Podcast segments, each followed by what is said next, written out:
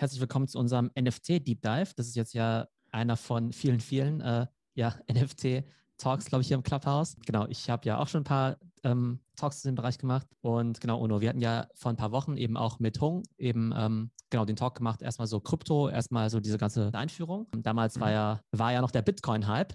Also längst vergessenes Thema. Interessant bei Kursen unterhalb von 50.000. Genau, und heute wollen wir eben über das Thema NFT reden. Ähm, genau, du und Hung, also von den Kryptohelden, also für diejenigen, die die beiden nicht kennen, die machen ja schon seit äh, einigen Jahren äh, einen sehr coolen Podcast zum Thema Krypto, also schon eigentlich sehr tief in der Szene drin. Und deshalb vielleicht gleich mal an dich die Frage, ähm, wann hast du dich denn zum ersten Mal mit dem ganzen Thema NFT ernsthaft auseinandergesetzt? Ich habe mich mit dem habe mich mit dem Thema NFT auseinandergesetzt, ohne zu wissen, dass es ein NFT ist.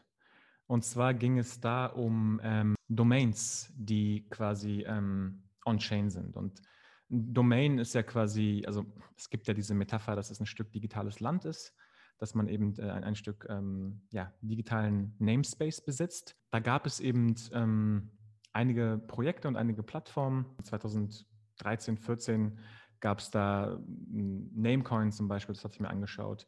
Aktuell gibt es da Projekte wie äh, Handshake, äh, Decentralized DNS. Und in dem Zusammenhang habe ich mich intensiv quasi damit beschäftigt, einfach Assets äh, mir anzuschauen, die quasi keine fungiblen Token sind, sondern die eben ähm, einmalig sind. Und falls du jetzt auf das Thema Kunst oder Ingame-Items oder das, den Hype, den wir jetzt äh, sehen, äh, ähm, eher, eher hinaus willst, schwer zu sagen, vielleicht vor einem halben Jahr wirklich, als, als es so langsam aufkam. Genau, was ich da nämlich ganz bemerkenswert finde, ähm, vielleicht noch kurz zur Einführung. Ne? Also wir werden versuchen, das Ganze schon einerseits die ersten paar Minuten natürlich schon für Einsteiger eben auch zu machen, weil wir irgendwo da noch alle Einsteiger sind, weil das Thema sehr neu ist. Aber werden dann eben auch versuchen, so ein bisschen ähm, tiefer einzusteigen. Aber grundsätzlich habt ihr ja auch in den letzten Wochen die ganzen Schlagzeilen vielleicht gelesen. Ähm, NBA-Basketballkarten für 200.000 Dollar pro Stück verkauft. Ähm, eine große Auktion eben von Beeple, diesem bekannten NFT-Künstler, der derzeit auf Christie's versteigert wird, für mehrere Millionen Dollar. Äh, letzte Woche auf Nifty Gateway wurde eins seiner Werke für 6,6 Millionen Dollar versteigert äh, Crypto-Kitties, genau. Crypto-Punks und so weiter und so fort. Ähm, also schon extrem viel, ist auch schon extrem spannend. Und das Interessante dabei ist ja, dass du ja sozusagen durch diese NFT-Technologie und die Blockchain, die, über die wir gleich im Detail sprechen, einfach halt digitale Güter, die man ja an sich beliebig kopieren kann, halt ähm, ja selten machen kannst. Ne? Digital Scarcity ist ja mal das Stichwort und du kannst sie eben auch authentisch machen. Das heißt, wenn ich jetzt eben so ein digitales Bild für eine Million Dollar kaufe, dann kann ich mir sicher sein, dass es eben ja einzigartig ist, beziehungsweise eine Limited Edition und ich weiß eben auch, dass es authentisch ist und das ist schon mal ein sehr, sehr wichtiger Bestandteil davon. Und das Interessante ist eben, dass selbst in meinem, ähm, ich sag mal, in meinem Twitter, ja, wo ich ja normalerweise immer die neuesten Trends mitbekomme, bis vor drei Wochen kein Mensch von NFT gesprochen hat. Also selbst ja. die krassesten VCs, die krassesten Tech-Experten haben nie von NFT gesprochen. Und ich hatte ja ähm, Anfang der Woche ja auch einen Talk hier im Clubhouse mit sehr ausgewiesenen Kunstexperten, ähm, die aber auch selbst gesagt haben, Mensch, also mit dem Thema NFT, ähm, da haben wir vor drei Wochen auch noch nie was zu tun gehabt. Ähm, wie erklärst du dir das, Onur? Warum jetzt die große Explosion, wenn die Technologie oder die Konzepte ähm, zum Teil ja auch schon seit Jahren vorhanden sind. Also ich erkläre mir das hauptsächlich durch den Wertzuwachs und durch die Ereignisse, die du eben angesprochen hast auf äh, Nifty Gateway und den anderen Plattformen. Ich glaube, wenn man diese Zahlen hört, das ist einfach ein, ja, ein Magnet äh, für Aufmerksamkeit. Und ich glaube, das ist eben so ein Teufelskreis, ob man es jetzt im negativen oder positiven Sinne sieht, ähm, wo einfach immer mehr Interesse äh, generiert wird. Aber ich würde ganz gerne ähm, so ein bisschen auf, auf zwei Sachen eingehen. Vielleicht ganz kurz nur eine Einführung, was NFTs sind, damit alle auf dem gleichen Stand sind. Und ich glaube, dieses Kunstthema müssen wir auch nochmal aufgreifen, weil das ist ja so ein bisschen der Fokus jetzt ähm, äh, bei dem ganzen Thema NFTs. Vielleicht nur ganz kurz zur Geschichte. Also, um NFTs zu verstehen, also Non-Fungible Tokens, sollte man vielleicht einmal überlegen, okay, was sind denn Fungible Tokens? Weil ein Merkmal von Bitcoin, Ethereum und anderen ähm, Assets sind eben, dass sie fungibel sind, dass sie fungible sind. Das heißt, sie sollten austauschbar sein, sie sollten gleich sein. Vielleicht haben einige Leute mitbekommen, dass äh, einige Banken zum Beispiel Bitcoin nicht annehmen, die durch Mixer gegangen sind oder die irgendwie mit den Drogen irgendwann mal gekauft wurde auf ähm, gewissen Plattformen. Und das ist eigentlich überhaupt nicht gut, denn jeder Bitcoin und auch jeder Ethereum sollte fungibel sein, austauschbar sein und ja, genau gleich sein. So. Non-Fungibility, Non-Fungible Token, das ist anders. Da ist jeder Token ein Unikat und es gibt quasi ein Stück davon. Und das ist genau ähm, diese Authentizität, die, die, die, du angesprochen hast, angesprochen hast. Und das erste Beispiel war eigentlich in 2017, ich glaube im Dezember war das, waren es die CryptoKitties. Die CryptoKitties haben damals eben auch den ERC ähm, 721-Standard eingeführt und das war quasi einer der ersten non-fungible Token. Es gab eben eine Kollektion von diesen virtuellen ähm, ähm, Katzen, die eben gekauft werden konnten. Und das, was du gerade ansprichst, dieser Hype, ich finde diese Kommerzialisierung halt schon brutal und ähm, kann es nicht so wirklich einschätzen, ähm, wie das jetzt weitergeht. Aber ich glaube, es, wir müssen jetzt einfach durch so eine Phase gehen und wir müssen einfach gucken, ähm, wie viel Nachhaltigkeit bleibt da jetzt am Ende noch von übrig. Aber ich finde es total interessant äh, zu beobachten. Natürlich sieht man jetzt auch sehr, sehr viel auf den Hype raufspringen. Aber vielleicht mal da einen Punkt zu setzen. Also Non-Fungible Tokens sind eben Unikate, ähm, die eben mit den ganzen Merkmalen der Blockchain, Immutability, ähm, kryptografisch verifizierbar, dass sie auf deinen Wallet sind, dass du die gegebenenfalls zur Schau stellen kannst, dass man die eben, ähm, dass diese eben einen gewissen Wert repräsentieren. Genau, vielleicht noch zur Klärung des Begriffs NFT. Ähm, ich habe mich jetzt echt schon bestimmt ja zig Stunden damit auseinandergesetzt in verschiedenen Formen, ähm, vielleicht aber nicht so technisch. Ich könnte dir jetzt relativ gut beschreiben, was so ein NFT macht. Ich könnte aber nicht sagen, was es ist.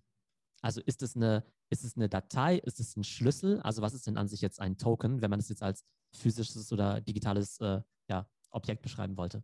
Also ich, wir reden jetzt einfach mal über das Ethereum-Netzwerk. Es gibt auch andere Plattformen, wo es NFTs gibt, aber innerhalb von Ethereum ist es eben ein Token.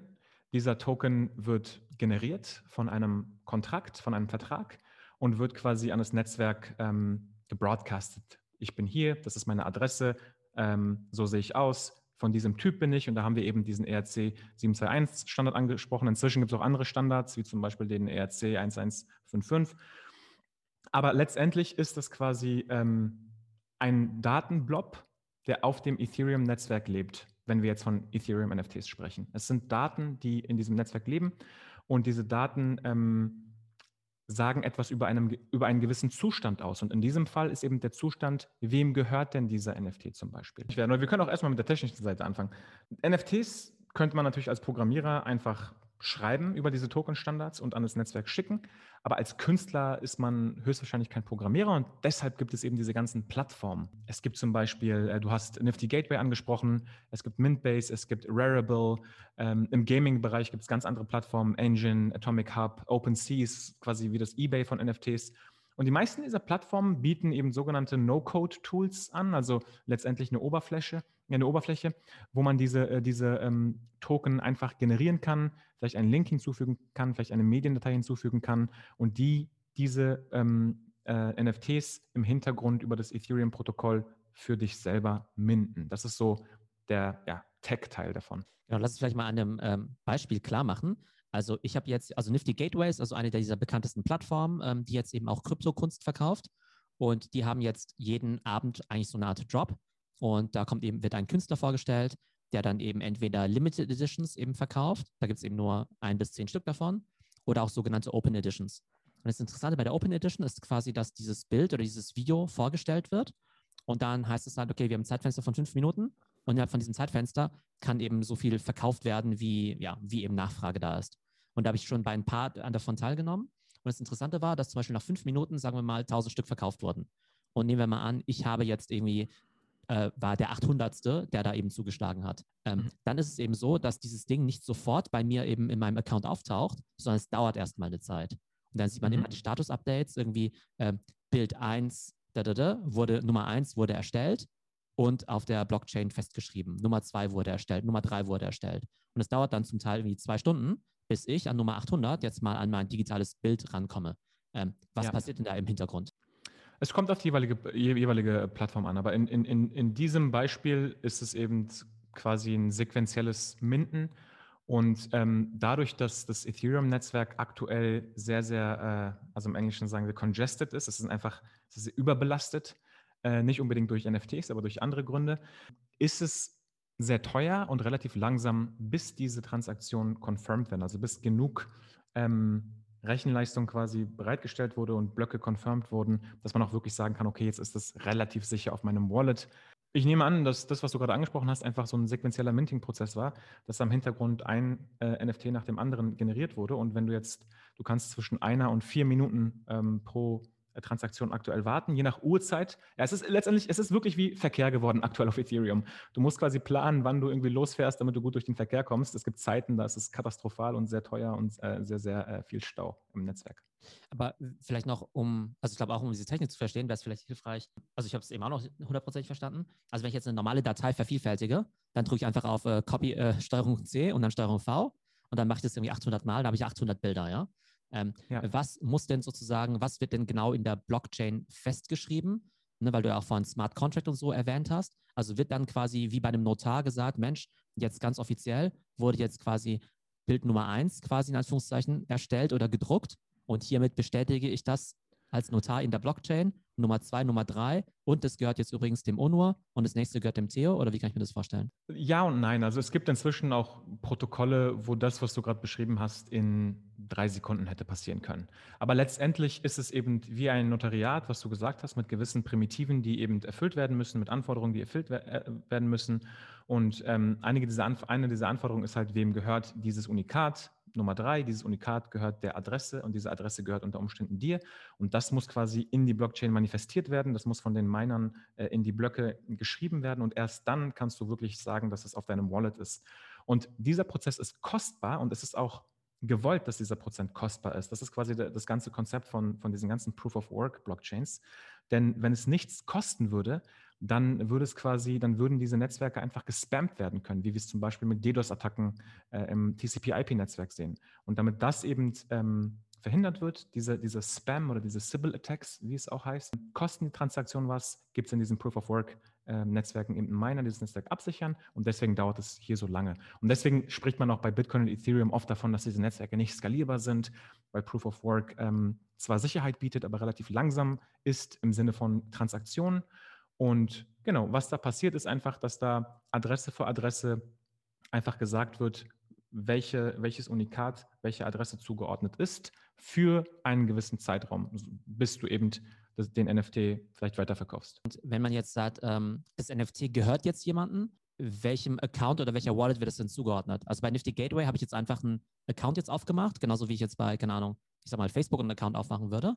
Habe ich da eine permanente Nummer und gibt es auch Wallets, die sozusagen außerhalb von diesen Plattformen existieren? Genau, also ich bin eigentlich ein Freund von Non-Custodial äh, wo du eben wirklich mit deinem Web3-Wallet dich verbindest. Und heutzutage ist es hauptsächlich über, läuft es hauptsächlich über Metamask. Das heißt, du verbindest dein Ethereum-Wallet direkt und das, äh, die NFTs, die du erwirbst, kommen dann auf dein eigenes Ethereum-Wallet. Ich habe mir Nifty Gateway gar nicht so im Detail ange angeschaut, aber so wie du das gerade ansprichst, äh, klingt es so, als ob äh, das nicht dein eigenes Wallet ist, sondern dass du das da erstmal nochmal äh, rausholen musst und rausschicken musst auf dein Wallet. Das weiß ich nicht. Aber ähm, bei anderen Plattformen ist es tatsächlich so, dass du über Metamask mit deinem Ethereum-Wallet dich verbindest und auf diese Ethereum-Adresse, ich meine, du kannst mehrere Adressen haben, aber auf eine dieser Ethereum-Adressen äh, oder Accounts kommt eben dann der NFT und das läuft über ähm, diese, diese Plattform. Dieses Frontend weiß dann, ah, okay, über Metamask kann es deine Wallet-Adresse lesen und anhand deiner Interaktion, ähm, wenn du zum Beispiel eine Transaktion tätigst, diese confirmst, den, die Gas-Fees bezahlst auf dem Netzwerk, wird eben eine Transaktion an das Netzwerk gebroadcastet, die die Rechte des NFTs ähm, vom Künstler bzw. vom Marktplatz auf dich übertragen. Und das kannst du auch on-chain quasi über äh, so Seiten wie Etherscan nachverfolgen, wie quasi ähm, der NFT von einem bestimmten Wallet auf dein Wallet weitergewandert ist. Aber auf, Nif auf äh, ob Nifty Gateway das so macht, das kann ich dir gar nicht sagen. Ja, genau. Ich glaube, die versuchen das Ganze erstmal sehr konsumerfreundlich zu machen. Das heißt, du kannst das auch einfach per Kreditkarte zahlen. Ähm, das heißt, du musst da jetzt ah, wie kein okay, Ether verstehe. oder so haben. Und ich glaube, sie wollen es eben auch so machen, dass sich Leute jetzt keine Gedanken darüber machen müssen, ob sie jetzt einen bestimmten Browser brauchen oder eine Metamask oder Crypto Wallet und so weiter. Also im Prinzip ist genau. jetzt auf äh, Nifty Gateways gehen zu anders, gar nicht so anders, wie wenn du jetzt auf eBay gehst. Es, es ist quasi ein Custodial oder, oder wie eine Bank. Das ist auch okay in der, in der Zwischenzeit, bis ähm, genug Bildungsarbeit geleistet wurde und bis genug Tooling ähm, äh, vorhanden ist, dass man es eben convenient oder einfacher vielleicht übers Handy oder über den Browser direkt machen kann, ohne irgendwie halb programmieren zu können oder konfigurieren zu müssen und so weiter und so fort. Ja, wenn wir schon über die ganzen Schlagzeilen reden, ne, da wird ja nicht nur über die hohen Preise gesprochen, sondern ja auch wieder über das ganze Thema ähm, ja, äh, Kosten, also äh, über Gas und Eth äh, Ether hast du ja schon gesprochen äh, und auch das ganze Thema Energieverbrauch. Und da gibt es ja unterschiedliche Aspekte. Das eine ist ja, ähm, A, wie viel kostet das überhaupt, jetzt etwas zu minten? Und wenn ja. es jetzt eben so viel kostet, lohnt sich das dann nur, wenn ich jetzt eben ganz teure Objekte quasi minte, aber für mein, keine Ahnung, mein Bild, was ich jetzt für 10 Euro verkaufen will, äh, lohnt sich das in Transaktionskosten gar nicht. Und also, ähm, genau. Genau, und, und, ja, und dann, und genau, und die andere Frage war, und dann hieß es ja, Mensch, der Drop, der hat jetzt irgendwie so viel Strom verbraucht wie Südkorea in einem Jahr oder sowas. Ne? Das sind ja auch mal so gern solche Schlagzeilen. Ja, diese, also ich fange mal mit dem letzten Punkt an. Diese Vergleiche sind ähm, aus meiner Sicht nicht hinreichend und falsch, weil das Ethereum-Netzwerk hat einen konstanten Energieverbrauch aktuell. Egal, ob da eine oder eine Million Transaktionen stattfinden, egal, ob da ein oder gar kein NFT oder tausend NFTs gemintet werden. Der Stromverbrauch ist konstant und diese Werte werden einfach, es sind einfach quasi Schätzungen oder ähm, Durchschnittswerte, wo zum Beispiel die Anzahl von Transaktionen genommen wird durch den gesamten äh, Stromverbrauch des Ethereum-Netzwerkes und so wird eben dieser Wert ermittelt. Aber das ist einfach falsch. Das Ethereum-Netzwerk hat einen konstanten Energieverbrauch, genauso wie das Bitcoin-Netzwerk. Es gibt keinen äh, kein Verbrauch pro Transaktion. Wenn keiner auf dem Bitcoin-Netzwerk Transaktionen machen würde, dann würden die Miner trotzdem weiter meinen, der Energieverbrauch würde trotzdem weiter bestehen, denn der Großteil ähm, des Anreizes für Miner kommt äh, aus dem sogenannten Coinbase Block Reward und nicht aus den Transaktionsfees. Aber äh, davon mal abgesehen, also das ist letztendlich aus meiner Sicht nicht so wirklich äh, passend, diese, dieser Vergleich, äh, zumal Ethereum ja auch äh, groß angekündigt hat, mit Ethereum 2.0 ähm, auf ein Proof-of-Stake-Modell zu gehen, was deutlich gering, geringere Stromkosten haben wird, weil eben dieser, ähm, dieser Rechen-Overhead oder dieser Aufwand einfach, um das Netzwerk abzusichern, von der Rechenleistung eben auf ein ökonomisches Modell mit Token äh, gehen wird. Genau, und, äh, und dieses Thema Ga also Gas und äh, Kosten, wie, wie würdest du das beschreiben? Ah ja, genau, also zu, dem, zu der Frage, tatsächlich ist es aktuell so, ähm, dass die, äh, wenn ich Transaktionen auf dem Ethereum-Netzwerk mache, zahle ich zw zwischen 15 und 60 Dollar, je nach Uhrzeit. Jetzt gerade, also jetzt genau in dieser Sekunde, ist es halt extrem teuer. Ich glaube, vor ein paar Minuten waren es irgendwie 55 Dollar, damit die ähm, halbwegs äh, schnell durchgehen. Du kannst natürlich auch geringere Werte angeben, aber dann wartest du vielleicht eine Stunde.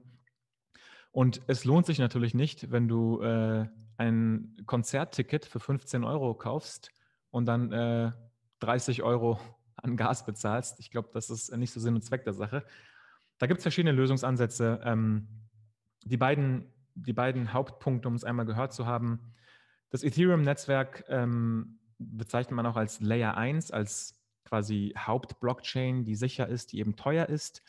Und jetzt kommen eben auch immer mehr Layer 2 äh, Netzwerke beziehungsweise auch Sidechains, wo es eben wesentlich günstiger sein kann. Es gibt aber auch innerhalb der Layer 1 gewisse ähm, Proposals und ähm, diese Ethereum Improvement Proposals, EIPs, die eben auch dieses Gaskostenproblem durch zum Beispiel fixe Fees für Miner lösen wollen. Also ich glaube, wir werden dieses Jahr noch Lösungen sehen für das Gasproblem.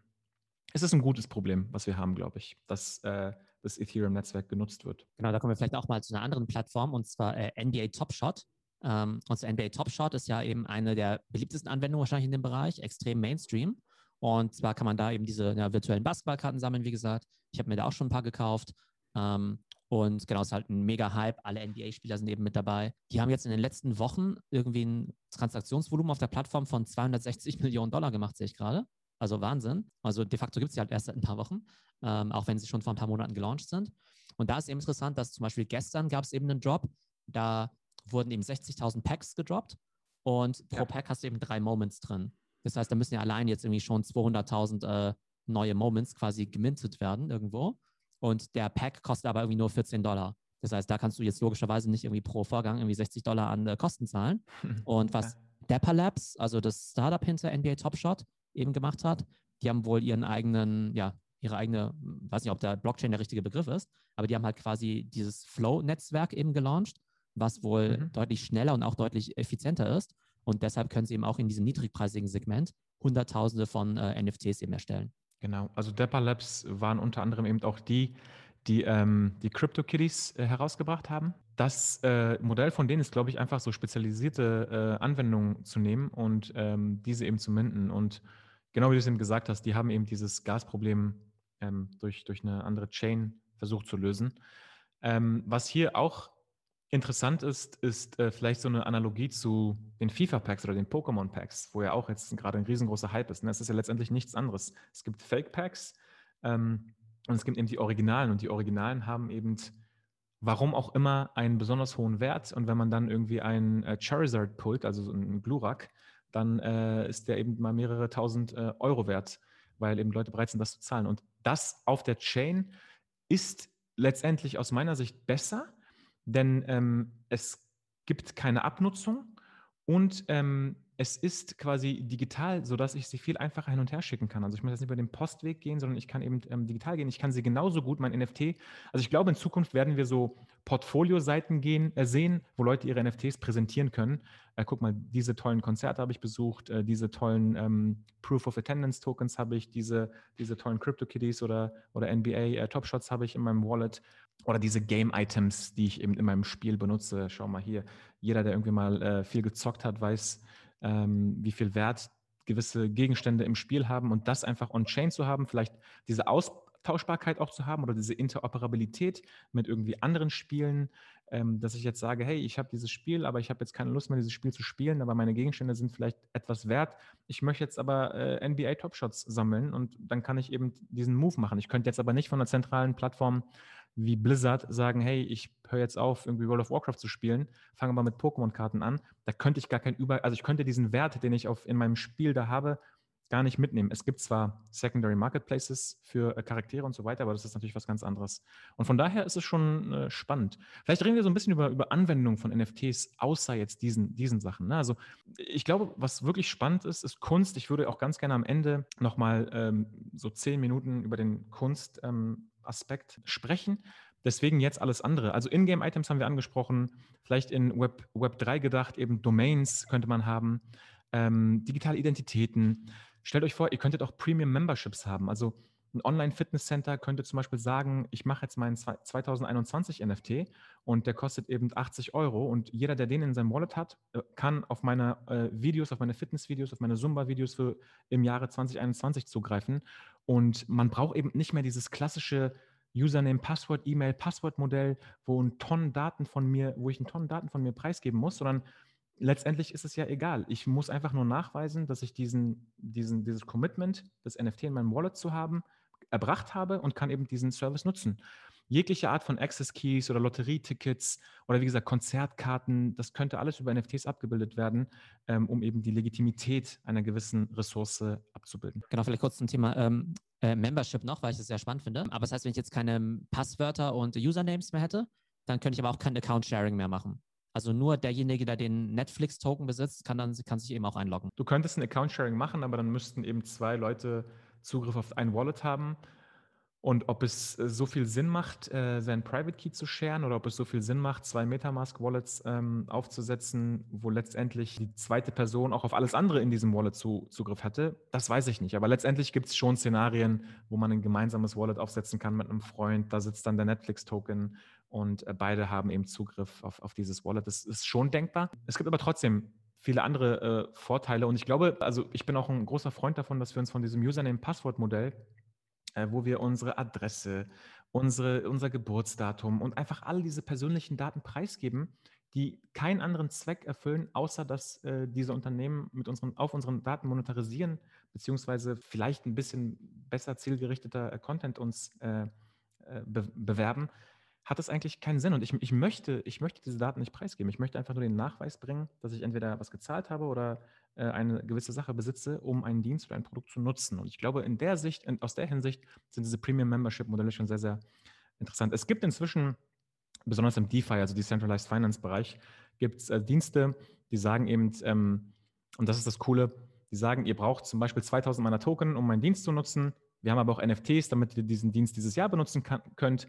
Und wenn ihr äh, so, wenn ihr sogar bereit seid, Liquidity für meinen Token auf Uniswap zum Beispiel, also Uniswap ist eine Börse, also wenn ihr quasi Liquidität auf einer Börse für meinen Token bereitstellt, dann kriegt ihr ja diesen Liquidity Pool Token. Dann wissen wir, dass ihr sogar den Token nicht in euren Wallet hält, sondern ihr, ihr äh, stellt Liquidität für die Community bereit. Dann kriegt ihr sogar noch irgendwas ganz anderes Besonderes, was kein anderer bekommt. Also man hat, hat einfach viel mehr Möglichkeiten, granularere ähm, Experiences für die Nutzer zu schaffen, die vorher so, glaube ich, nicht denkbar waren. Okay, das heißt, der der Token so gesehen, also wer im Besitz des Tokens ist, hat quasi gewisse Rechte, Ansprüche und ist dann quasi wieder wie so eine Art, wie dieser Smart Contract, oder?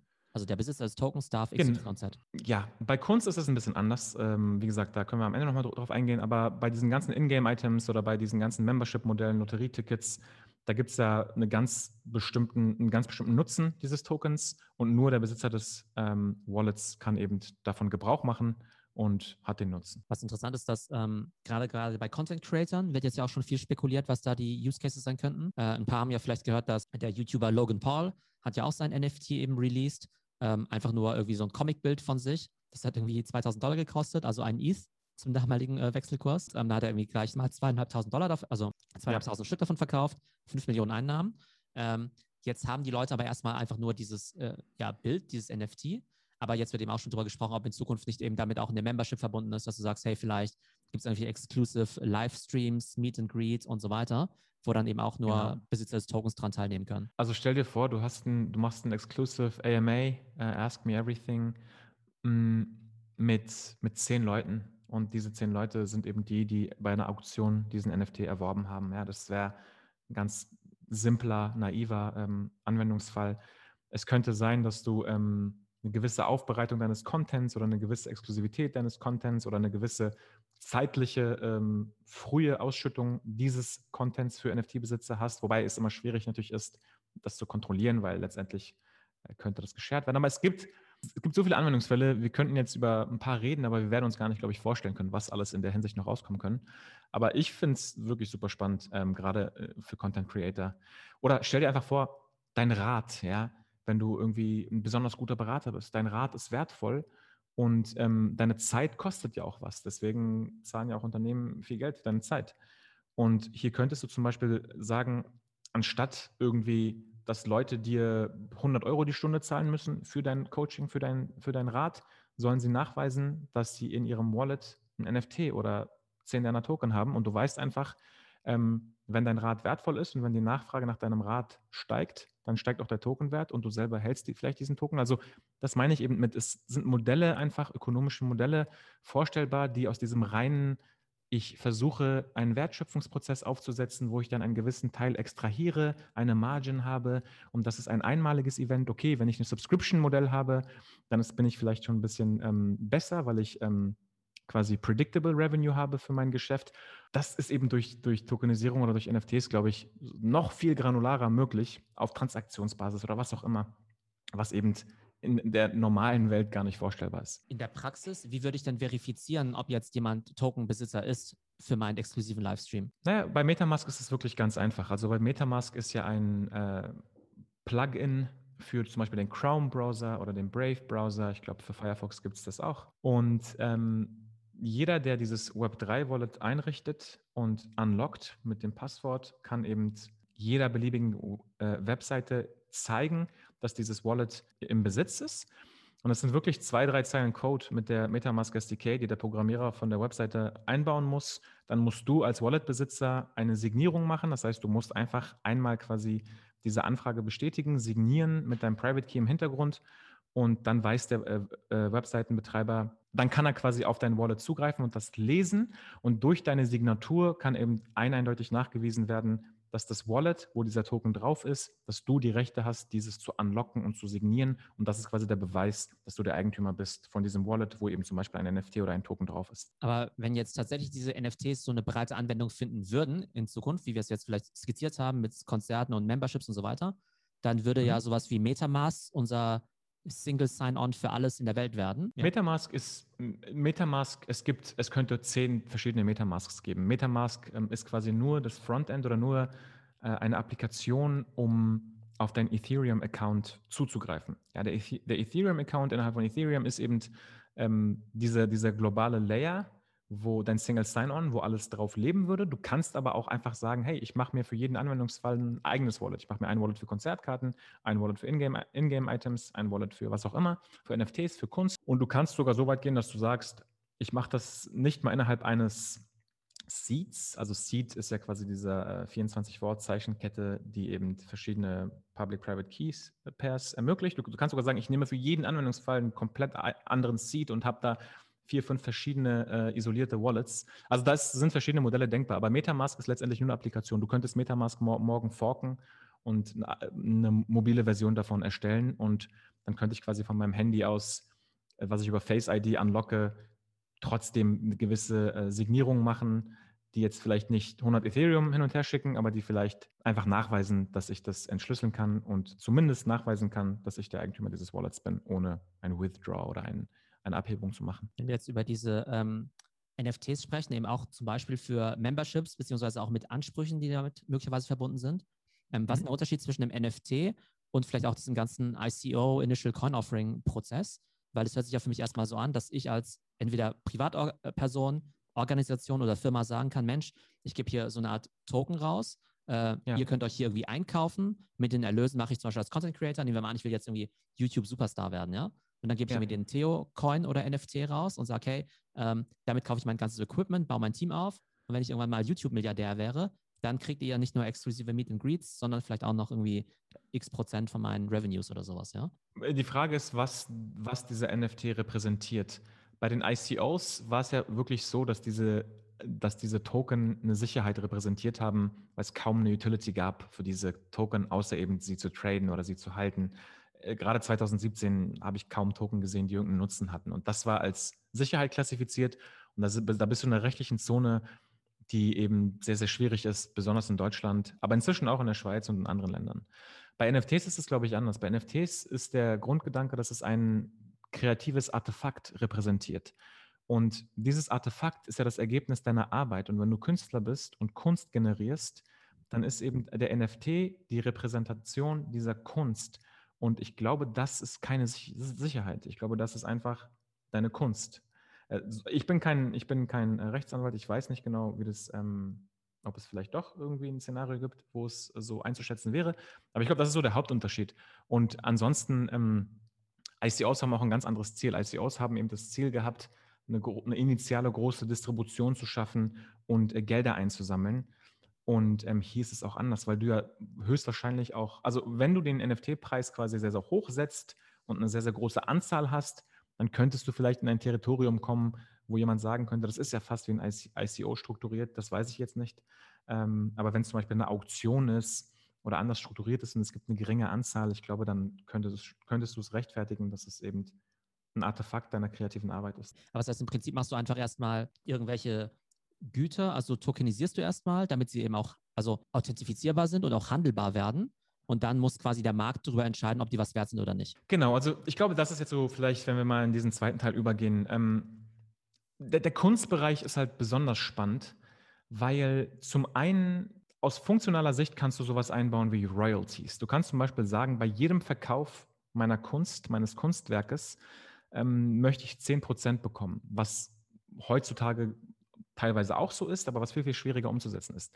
Ich gehe mal noch mal einen Schritt zurück, Theo. Ich, ich will dir mal so ein Gedankenexperiment, ähm, ein Gedankenexperiment machen.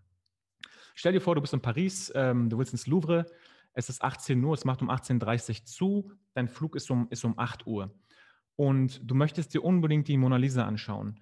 Und äh, da kommt äh, ein Museumswärter und sagt, hey, sorry, wir hatten gerade einen schrecklichen Unfall. Äh, die Mona Lisa ähm, ist komplett zerstört und es liegt nur noch Asche auf dem Boden. Wir haben aber eine perfekte Replika auf dem anderen Flügel des Louvre.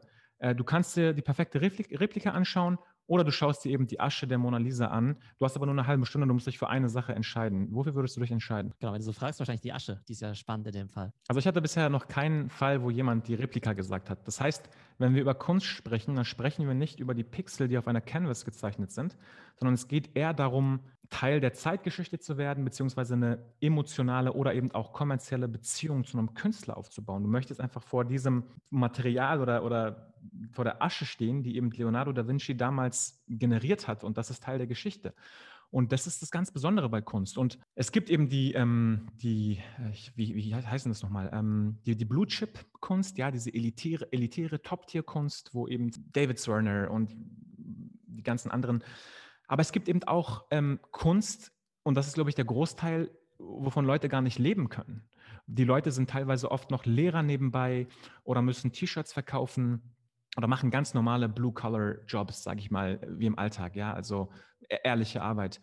Und was ich besonders spannend finde, ist, dass eben gerade bei diesem zweiten Beispiel jetzt eine Möglichkeit, dass wir jetzt eine Möglichkeit haben, dass diese Künstler, die eben vorher nicht den Zugang zu Top-Tier Elitist, Galerien oder Kuratoren oder Museum, weil sie das Netzwerk nicht hatten, hatten, jetzt eben über NFTs ihre Kunst äh, distribuieren können und davon vielleicht sogar auch leben können. Weil ich als Käufer eines NFTs, ich meine, dass ich das Ding in meinem Wallet habe, ist relativ egal. Ich will entweder einen Status zeigen oder ich will eine emotionale und kommerzielle Beziehung zu diesem Künstler aufbauen. Äh, genauso wie du gesagt hast, du schaust dir eben die Asche an, anstatt das Bild. Also geht es dir gar nicht darum, das Bild und die Pixel anzuschauen. Das kannst du ja auch im Internet machen.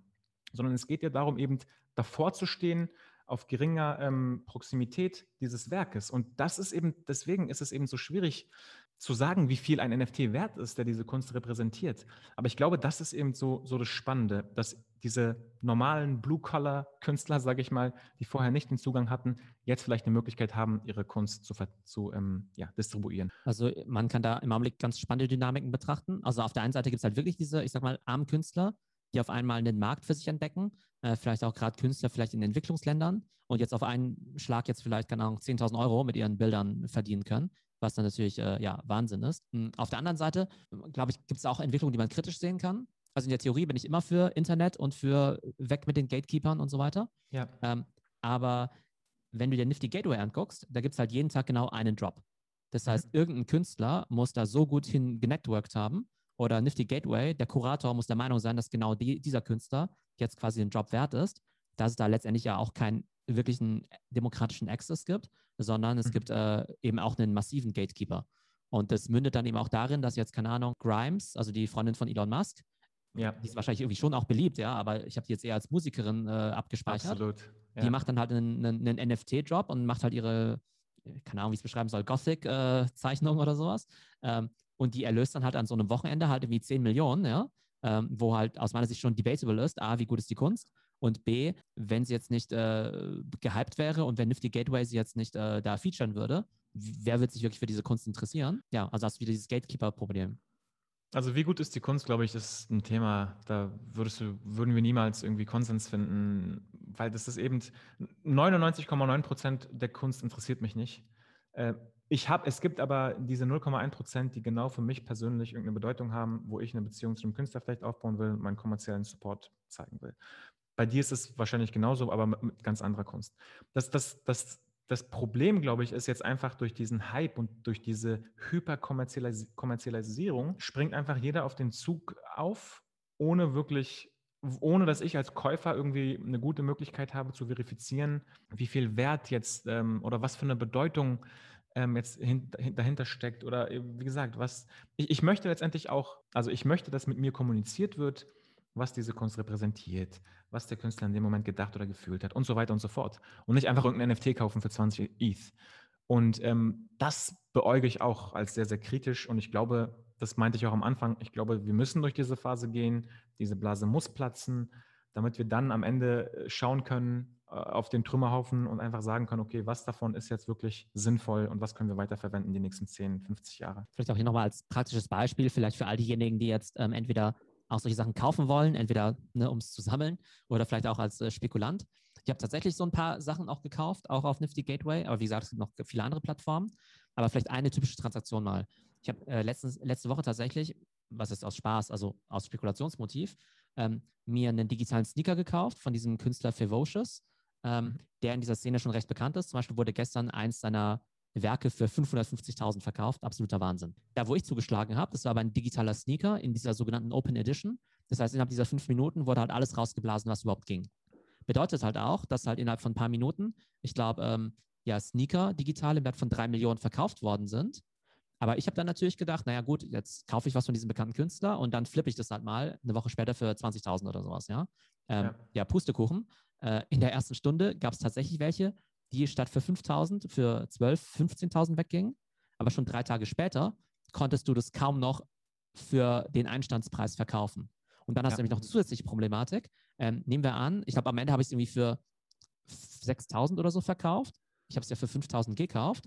Aber das Problem ist halt, wenn ich es für 6.000 verkaufe, kriegt der Künstler halt immer noch die 10% und ja. die Plattform schnappt sich auch nochmal was. Und selbst wenn ich es jetzt nur für 3.000 verkauft hätte, wären die Gebühren nochmal genauso. Das heißt, obwohl ich einen Verlust gemacht habe, kriegt der Künstler nochmal diese 10%, was ja an sich gut ist, den Künstler eben zu unterstützen. Aber das heißt, da sind so massive Fees eben an jeder Stelle mit drin, dass es extrem schwierig ist, ähm, da jetzt mal so schnell irgendwie mal äh, zu flippen und damit viel Geld zu verdienen. Also das nur mal als Warnung für all diejenigen, ja. die sich was überlegen. Der Spekulationsaspekt und diese Kommerzialisierung, äh, das würde ich überhaupt keinem empfehlen. Wenn überhaupt, das wirklich so als ja fast schon so zeitgeschichtliches Phänomen irgendwie betrachten und zu überlegen, was das in Zukunft alles verändern könnte. Und wenn man dann irgendwas finden sollte, irgendein Artefakt, was einem zusagt und was vielleicht äh, im Budget liegt, klar, kann man, kann man zugreifen. Aber da sollte man, glaube ich, auch gut recherchieren, ähm, was dahinter steckt. Und aus Spekulationsgründen, ich meine, ich würde grundsätzlich, du kennst mich inzwischen, Theo, auch bei irgendwelchen anderen Coins oder so, ich würde niemandem raten, da irgendwie zu spekulieren, sondern wenn, dann sollte das Kaufmotiv fundiert sein und langfristig orientiert sein. Das ist so immer mein persönlicher Ansatz bei diesem Thema. Vielleicht noch ein ganz praktischer, also eine, ein ganz praktischer Aspekt. Ähm, jetzt haben wir ja gesehen, die NBA macht halt so ein NFT-Ding mit eben diesen Dapper Labs. Und jetzt überlegt sich vielleicht bald jedes Unternehmen, was irgendwie spannende IP hat. Mensch, brauchen wir nicht irgendwie auch NFTs? Ja. Ich sag mal, wie Walt Disney, äh, jeder Musiker und so weiter. Ähm, ja. Wie wird das dann in der Praxis laufen? Gibt es da Services, die das für mich machen? Und wie hoch ist die Hürde, meinen eigenen NFT zu releasen? Das weiß ich nicht, äh, ob es da Services für gibt, aber ich nehme zum Beispiel an, dass Dapper Labs ein sehr guter Ansprechpartner wäre, äh, wenn man mit denen kooperiert und so ein Revenue-Share-Modell macht. Ich nehme aber auch an, dass wir in Zukunft Plattformen sehen werden, die es ähm, diesen Unternehmen ermöglichen wird, eigene Kollektionen äh, zu bestimmen, äh, zu erstellen und vielleicht dann einen kleinen Prozenten, prozentualen Anteil dieser Kollektion vom Verkaufswert nehmen. Es wird aber sicherlich auch Beratungen geben, die eben andere Open Source oder frei verfügbaren oder am Markt erhältlichen Tools und Werkzeuge nutzen, um NFTs zu erstellen. Also ich glaube, das ist alles denkbar. Vielleicht gibt es auch schon Agenturen, die das machen für Unternehmen. Habe ich mich noch nicht mit beschäftigt. Aber ist alles denkbar. Man, man kann auch drei Programmierer selber einstellen oder zwei Programmierer, die das dann selber wuppen in-house. Also da ist jedes Modell denkbar. Genau, ich glaube, was man aktuell sehen kann, ist, dass äh, Dapper Labs sich natürlich jetzt mit der NFL einen sehr guten Namen gemacht hat, äh, mit der NBA. Und dementsprechend ist es natürlich auch naheliegend, dass sie dann auch bald zur NFL und zur NHL und so weiter eben auf die zugehen werden. Ähm, jetzt hat man ja auch in Europa eben auch das über das Pariser Startup So Rare ja gelesen, die ja das ganze Thema mit genau. Fußball machen und jetzt eine dicke Finanzierungsrunde bekommen haben. Und der Influencer Logan Paul, der hat das zum Beispiel mit einer Firma namens Bondly gemacht. Also ich glaube, da wird es mhm. eben immer Services geben. Aber ich glaube, richtig spannend wird es halt erst, wenn, wenn du jetzt zum Beispiel mit, ihr, mit eurem Podcast als Kryptohelden jetzt irgendwie ohne Coding-Kenntnisse mit ein paar Mausklicks sagen könntet, hey, wir wollen jetzt irgendwie jedes, äh, jede unserer Podcast-Folgen irgendwie als uniques äh, NFT rausbringen äh, und das eben ziemlich easy machbar ist. Ähm, also das nicht, aber ich habe tatsächlich überlegt, ob wir in Richtung ähm, Premium Membership NFTs gehen. Und vielleicht könnte man auch äh, NFTs oder Token sogenannte Governance-Rechte geben, dass man zum Beispiel sagen kann, jeder, der ein Governance-NFT hat oder jeder, der eine bestimmte Anzahl von Token hat, darf mitbestimmen fürs nächste Quartal, welchen Content ich produzieren werde oder zumindest von einer vorhandenen Liste darf mit priorisiert werden. Und stell dir mal vor, einfach dieses Mitbestimmungsrecht, ja, wenn du äh, heute Aktionär bist, dann hast du vielleicht mal eine Generalversammlung, wenn du genug Aktien hast, wo du zweimal deine Hand heben kannst. Also ich weiß nicht genau, wie es abläuft, aber ich stelle mir das nicht so vor, dass man irgendwie auf civil.com äh, pro Woche bei einem Proposal äh, voten kann, wie es nämlich tatsächlich äh, heutzutage äh, auf diesen Kryptonetzwerken ist. Und deswegen ist auch der ganze Governance-Aspekt, dass man einfach Mitbestimmungsrecht hat bei gewissen Themen auch immer spannend. Wenn wir jetzt vielleicht noch einen Ausblick wagen würden, ähm, ist ja immer schwierig, ne? Ähm, aber ich glaube, also, also ich glaube, dass NFT so here to stay ist, ja. Also ich würde nicht sagen, das ist gesichert, aber das klingt schon nach einer relativ äh, plausiblen und nachhaltigen Technologie.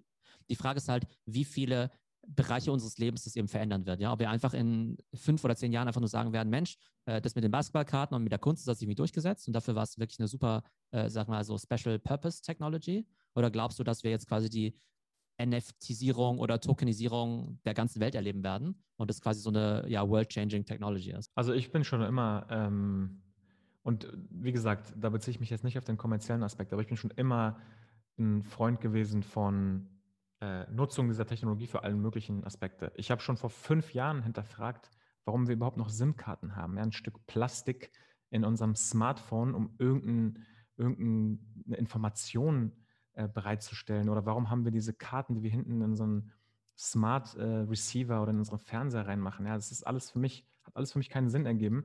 Und ich glaube, über eben Informationen, äh, die eine gewisse Haltbarkeit haben, auf, auf, auf die Zeit bezogen, macht sowas wie ein NFT oder sowas wie ein Token einfach aus meiner Sicht viel mehr Sinn.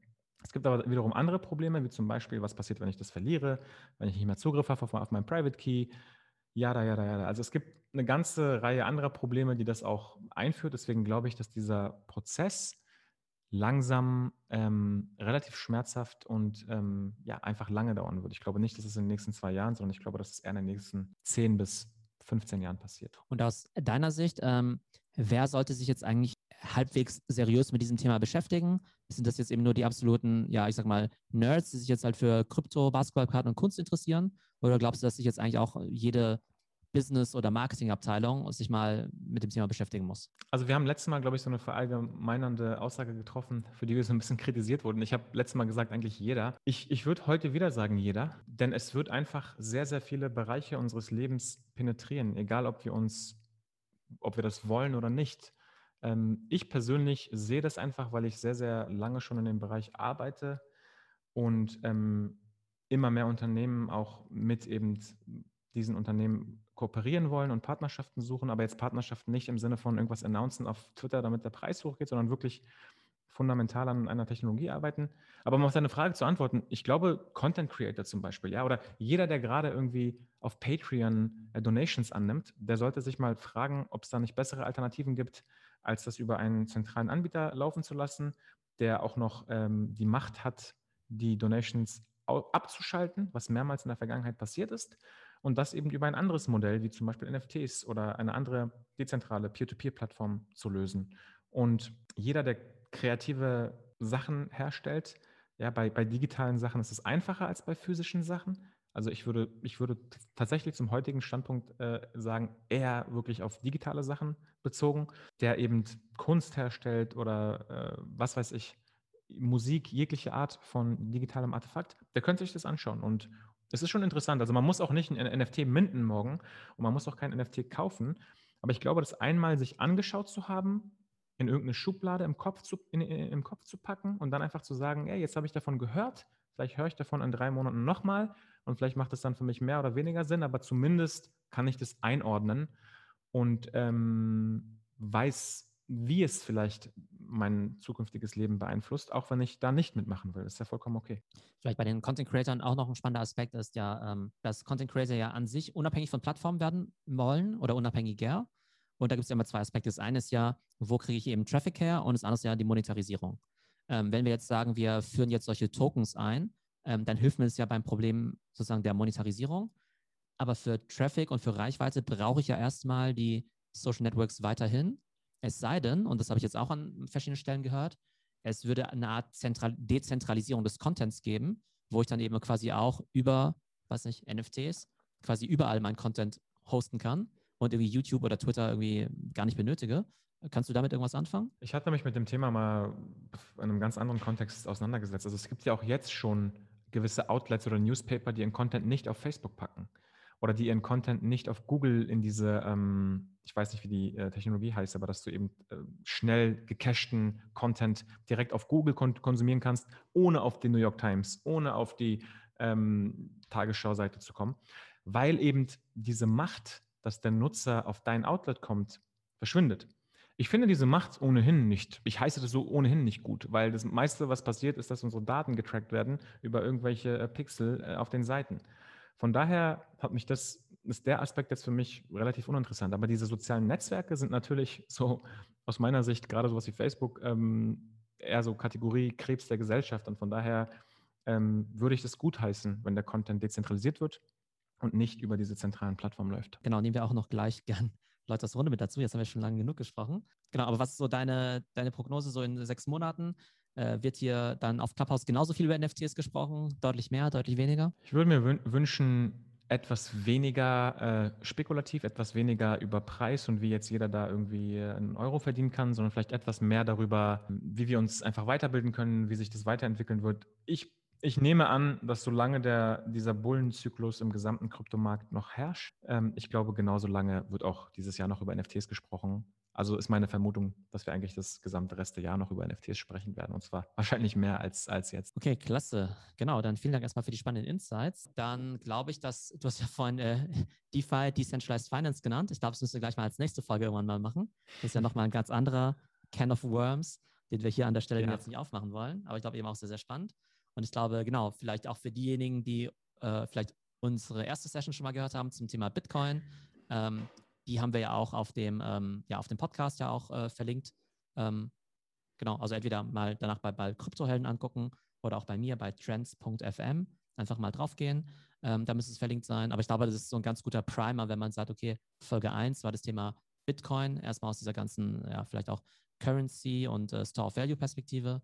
Heute vielleicht mal NFT und Ethereum, also einfach eine Application. Und als nächstes, glaube ich, äh, würde DeFi, Decentralized Finance, das Ganze erstmal, naja, nicht komplizieren, aber ich glaube, einen ganz runden Überblick geben über diese ganzen Themen in der Kryptowelt. Sehr gern, ja, das, das stimmt. Ähm, und auch bei, bei dem DeFi-Thema, wie jetzt auch hier bei dem NFT-Thema, ist es immer äh, sinnvoll aus meiner Sicht, ähm, weniger jetzt vom Investment-Aspekt, äh, also beziehungsweise nicht nur aus dem Investment-Aspekt das zu betrachten und zu überlegen, was ich jetzt mir da kaufen kann, was vielleicht ein ähm, schönes Multiple in meinem Portfolio hat, sondern auch wirklich zu verstehen, was passiert denn da gerade? Ja?